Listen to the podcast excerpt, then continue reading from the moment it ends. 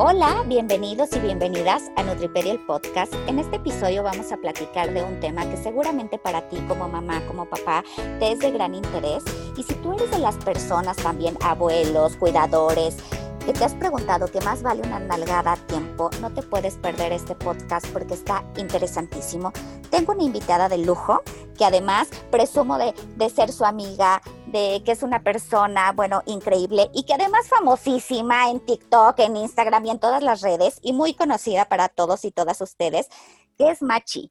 Les voy a platicar un poquito de Machi. Machi es psicóloga de profesión, es educadora certificada en disciplina positiva en la familia, especialista en crianza y salud mental infantil, también es diplomada en apego, en parentalidad, sexualidad y trauma complejo. Así que, Machi, muchas gracias por tu tiempo. Un placer poder tener esta charla contigo. Mi querida Vane, amiga de mi corazón, claro que sí. Yo feliz de estar acá contigo. Gracias por la invitación. Machi, pues yo quisiera comenzar preguntándote ¿qué es este concepto de crianza respetuosa? Porque de repente lo empezamos a escuchar cada vez más, pero ¿qué es? ¿Cómo se define esta, esta parte de crianza respetuosa? Mira, Vane, yo creo que no hay una definición que abarque, eh, o sea, como muy precisa, ¿no? Que abarque qué es la crianza respetuosa como tal. Pero en mi caminar en esto, puedo decirte que es tratar a los niños y niñas como personas ¿sí? Volverlos personas, no mini adultos y desde ahí entonces respetarlos, porque de la misma manera en la que a veces quieres ahorcar a tu jefe, ¿sí? quieres ahorcar a tu esposo, pero no lo haces porque es un adulto, porque merece respeto, porque no te vas a ir a los golpes, de la misma manera para enseñarle a una niña y un niño que no se hacen ciertas cosas, que eso te desagrada, que lo correcto sería esta otra situación, no lo vas a golpear, no lo vas a humillar, no lo vas a insultar. Entonces, ¿qué harías con tu jefe, Vanessa, si este, no se te pega un grito que por supuesto que no está bien y que por supuesto que, te afecta emocionalmente y que no estás de acuerdo? No, no vas a darle una cachetada ni tampoco vas a insultar lo que es un hijo de la tal por cual. Pero sí puedes decirle, oye, quiero hablar contigo. La vez pasada, ayer que me gritaste, te voy a pedir que esto no se repita más porque yo soy una persona así, así, y a mí no me gusta trabajar así, no estoy de acuerdo, y entonces no sé qué, o sea, como con tu tono firme, serio, le haces saber lo que pasa, ¿sabes? Y entonces se empiezan a hacer acuerdos y marcas un límite. Entonces, ¿cómo marcas un límite con un adulto y marcar un límite es educarlo, ¿no? Es como enseñarle cómo tratarte. De la misma manera lo vamos a hacer con nuestras hijas e hijos. Entonces, tenemos como mucho que desaprender, Vane, porque creemos que por estar educando merecen ser golpeados. Y yo me sorprendo cada vez que hago una publicación y alguien dice, ay, si trátalos con pincitas, o sea, con un cinturonazo, ya hubiera quedado eso, con un zape, la chancla maravillosa realmente estamos promoviendo que a una criatura, estoy pensando en estos videos que subo con mi hijo de tres años, es agarra un cinturón y golpea a una criatura de tres años, realmente estamos diciendo eso. O sea, podemos ver el cuerpo frágil, delicado, los huesos frágiles y delicados, la mente, el cerebro frágil y delicado que está en construcción de un niño de tres años y estamos diciendo que la solución para que no toque eso de cristal es agarrarlo a cinturonazos, es agarrarlo a zapatazos, o sea, realmente estamos promoviendo eso. Es tan ilógico, ¿no? Pero lo tenemos tan naturalizado, tan normalizado porque así fuimos educados, porque lo escuchamos todo el tiempo de, las abuelas, de los abuelos, de los mayores, ¿no? Y también eh, la justificación viene porque si tú recibiste esta crianza, como a mí me golpearon, a mí me agarraban a cinturonazos y yo aprendí, ¿no? Incluso algunos lo agradecen. Yo agradezco a mi madre que haya tenido mano dura y que me haya golpeado porque así entendí y hoy soy una persona de bien. Súper común escuchar esto, ¿no? Y hoy estoy bien. Y entonces nos ponemos a ver que estas personas, de repente, pues puedes estar bien, ¿qué significa bien? Primero, uno no puede autoevaluarse psicológicamente. O sea, uno no puede autoevaluarse qué tan bien psicológicamente estás. Entonces, de ahí, pues no, no, no, es muy válido ese argumento, ¿no? Y segundo, empezaríamos a ver, si tomáramos terapia, que bueno, si tienes una familia, si tienes un trabajo, pero ¿Qué tal está tu tolerancia a la frustración? ¿Qué tal está en tus relaciones personales? ¿Cómo estableces límites? ¿Te cuesta poner límites? ¿Te cuesta decir no? ¿Cómo está tu autoestima, tu motivación?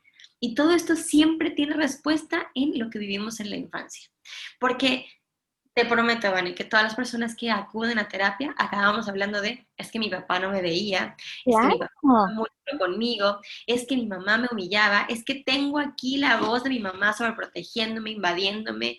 Entonces, así como que muy bien, yo creo que todos tenemos traumas, ¿no? No estamos traumatizados de que vete al psiquiátrico. Pero todos tenemos traumas, todos tenemos dolores, heridas que te hacen repetir esta historia, este ser autoritario, este, este creer que el mundo es peligroso, este creer que el mundo está contra ti, ¿sabes? Porque viene de lo que creaste y de lo que formaste en tus primeras etapas de vida.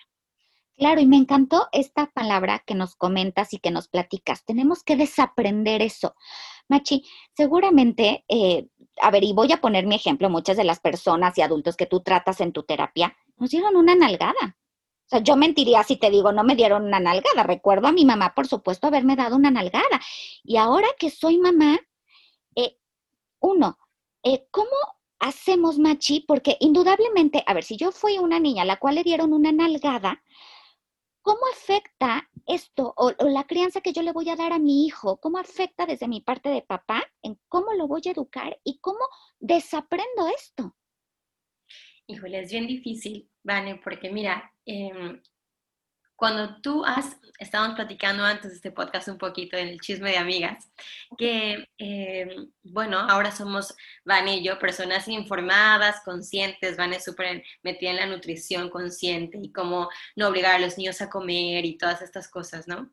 Este, y también está llevando un proceso terapéutico y también está, o sea, es una persona que está informada y que ya cuando eres mamá dices, yo no quiero que mi hijo sufra lo que yo sufrí porque yo recuerdo, mira, yo recuerdo una nalgada que me dio mi mamá, vale, ¿ok?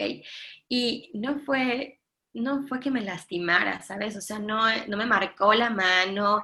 creo que es la única que recuerdo en mi infancia, pero recuerdo sentir mucha rabia, sentir mucha injusticia, sentirlo tan inadecuado, o sea, como decir, no tenías que tocarme, no tenías, o sea, yo con palabras hubiera entendido, o yo con, ¿sabes? Y solo me quedó esta sensación de, te odio mamá, ¿sabes? O sea, es como, ya sabes, como decimos, mala mamá, estas cosas. Es la mamá peor del mundo. La mamá del mundo. Y no era la peor mamá del mundo, pero, pero en ese momento me sentí con mucha rabia. Entonces yo me imagino vivir esto constantemente, todos los días, ¿sabes? Entonces, mientras más heridas tengas, más trabajo personal tienes que hacer, más informado tienes que estar.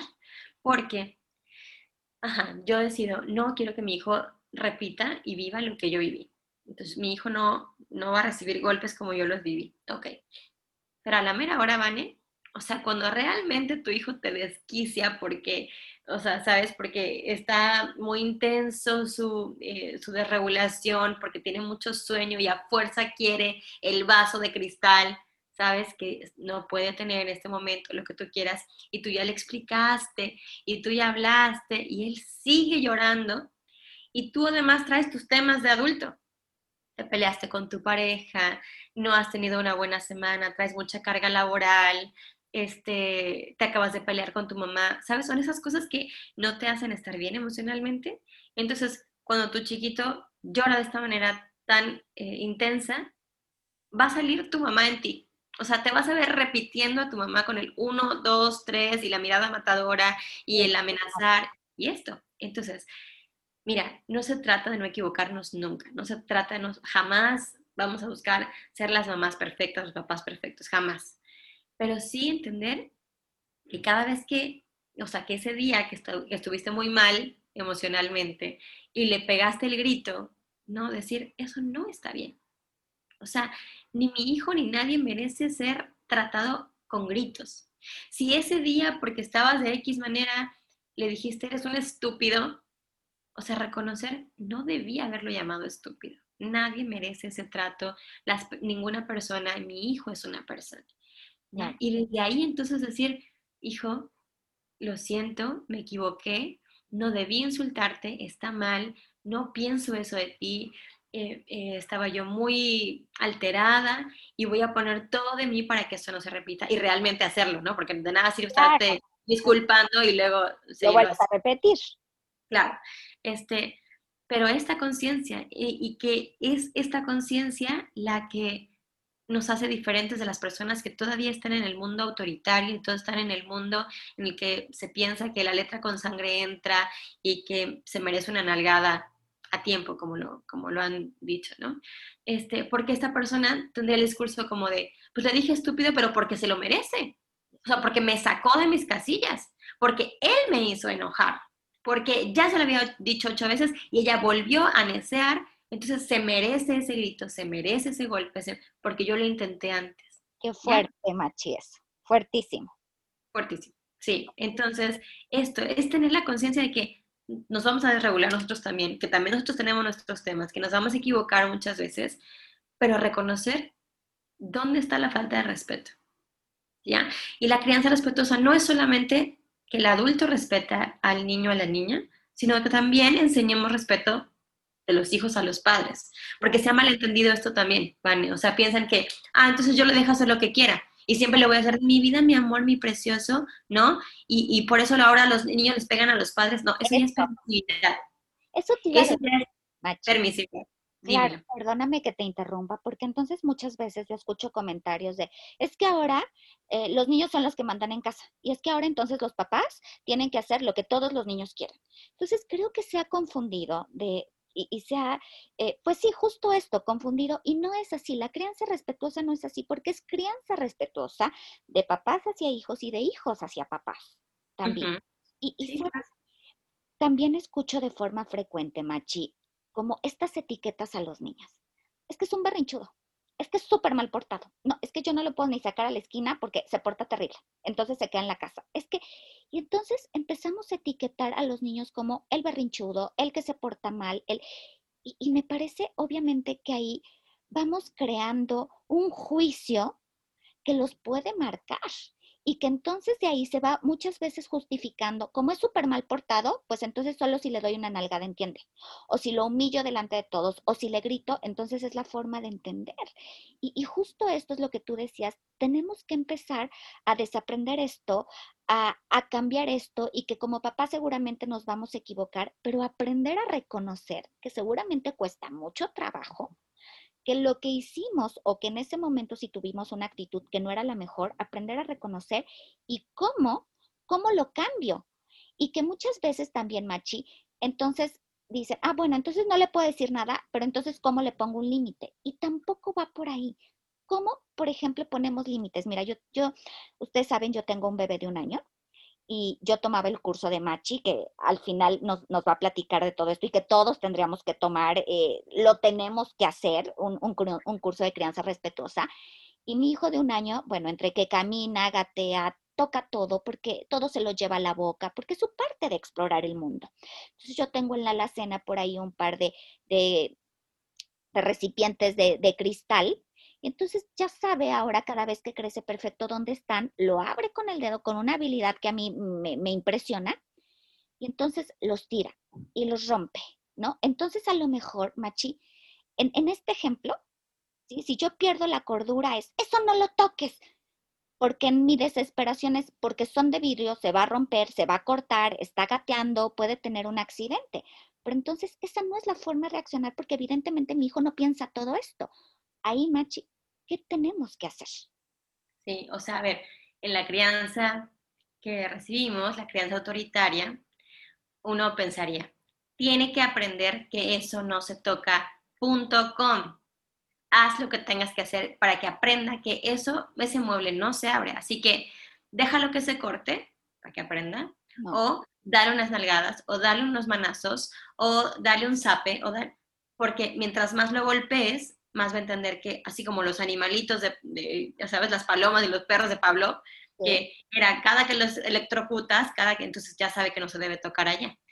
Pero eso es lo que está mal, porque evidentemente estás lastimando a un ser humano. ¿no? Y, si estamos lastimando, si tú le das un zape, si tú lo golpeas a Bernardo, ¿vale? No estás educando, te estás acercando a crearle sufrimiento. Claro. Y entonces eso ya no te vuelve educadora, te vuelve como más sádica, ¿no es cierto? O sea, eh, ver que tu hijo está llorando porque le acaba de doler, porque se asustó con el golpe y el grito que le diste, eso no es educar, eso es maltratar 100%. Entonces la crianza respetuosa que te dice, mira, ¿qué edad tiene tu hijo? ¿Un año? Bien. Las características de un niño de un año es todo se lleva a la boca, todo no toca.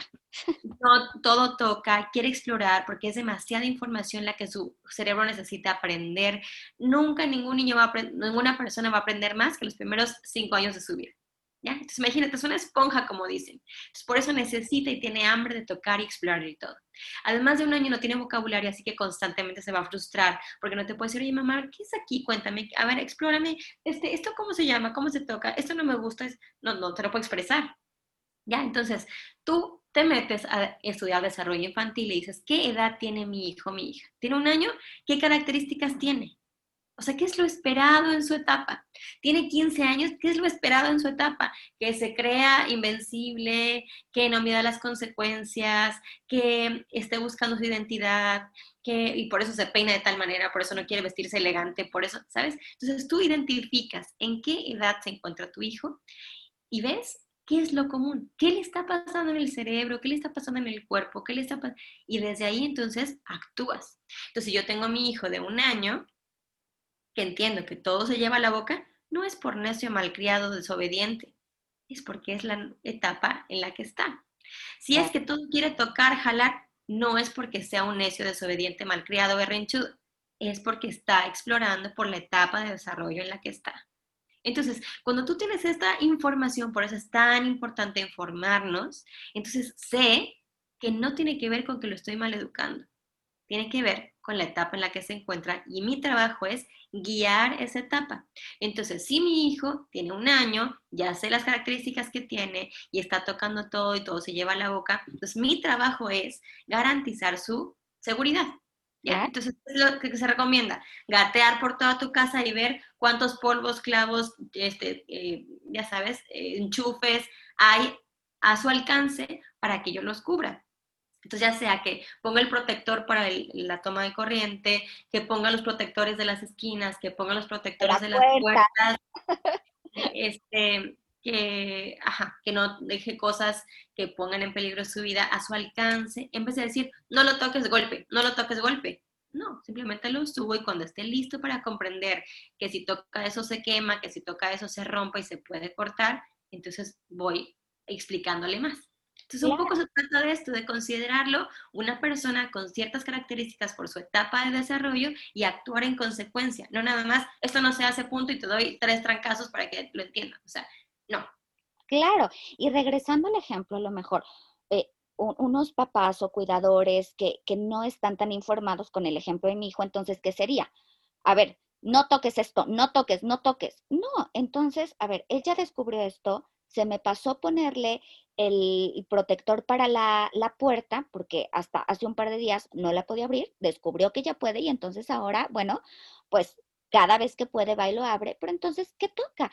Tengo que quitar estos contenedores de vidrio porque se puede lastimar. Y entonces, ¿por qué? Porque el adulto soy yo. Y entonces está en una edad en la que no lo hace consciente. Entonces, esta parte que tú comentas me parece muy atinada, muy acertada de en qué etapa se encuentra mi hijo y cómo le tengo que hablar. ¿No? Y, sabes, Machi, otro ejemplo eh, que a mí me gusta y que es típico, porque lo encontramos de forma muy frecuente cuando un pequeñito se cae.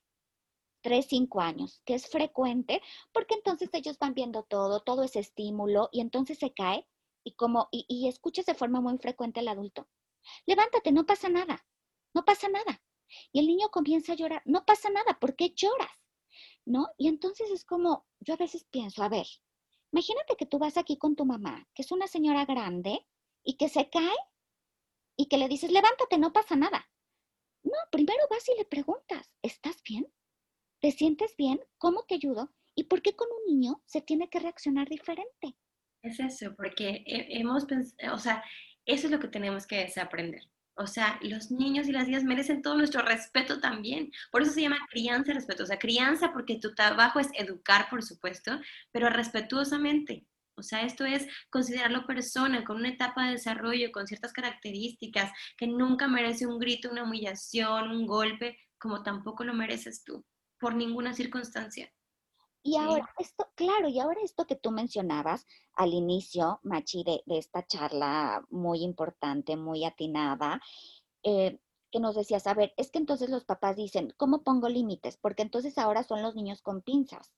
Pues no, no es así. O sea, la crianza respetuosa también es poner límites y aprender que nosotros eh, como papás entonces, ¿en dónde me estoy ubicando? ¿Qué tipo de crianza le estoy dando a mi hijo? Y que me gustaría que nos platicaras de forma breve como esta parte de los tipos de crianza.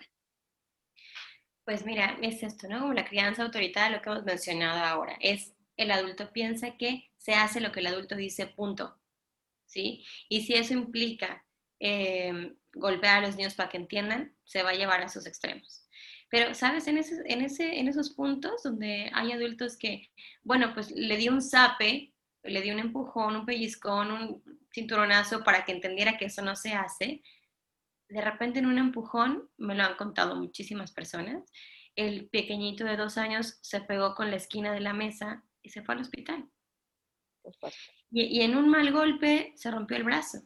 Y en un mal, y en un mal golpe lo matas.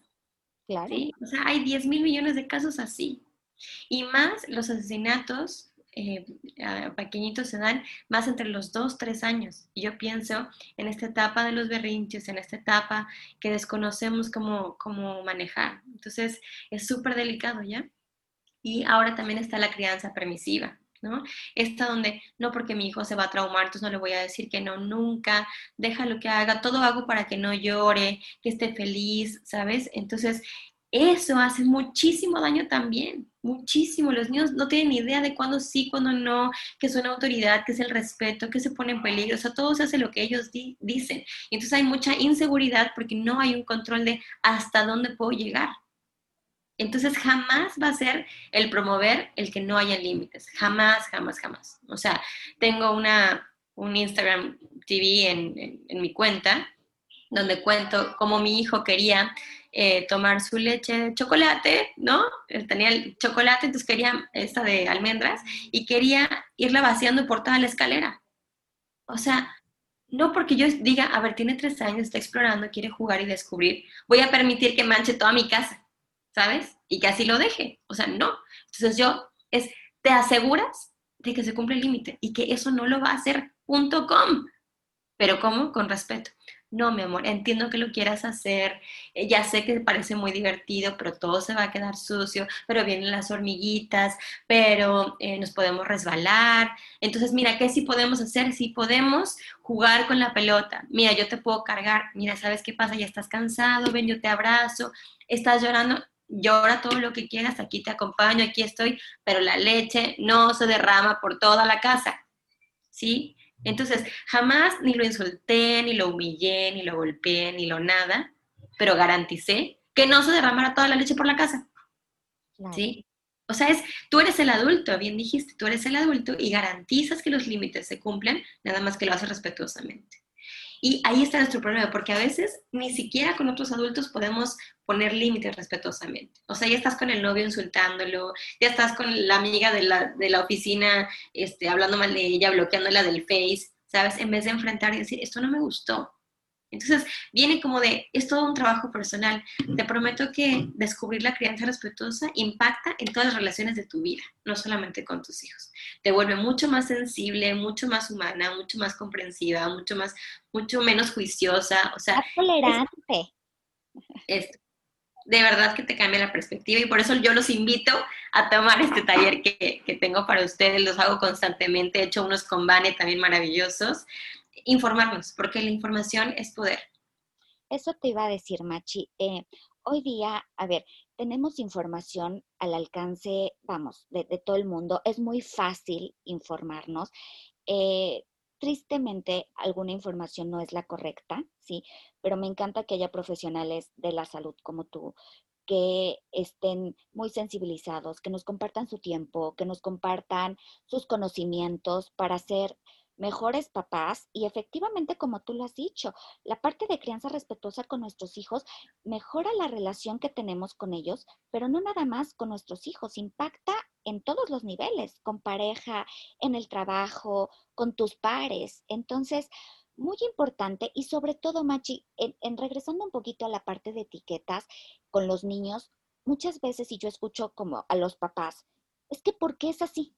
Es que ¿por qué es tan berrinchudo? Es que ¿por qué es tan mal portado? Es que ¿por qué es tan gritón? Es que ¿por qué es tan respondón?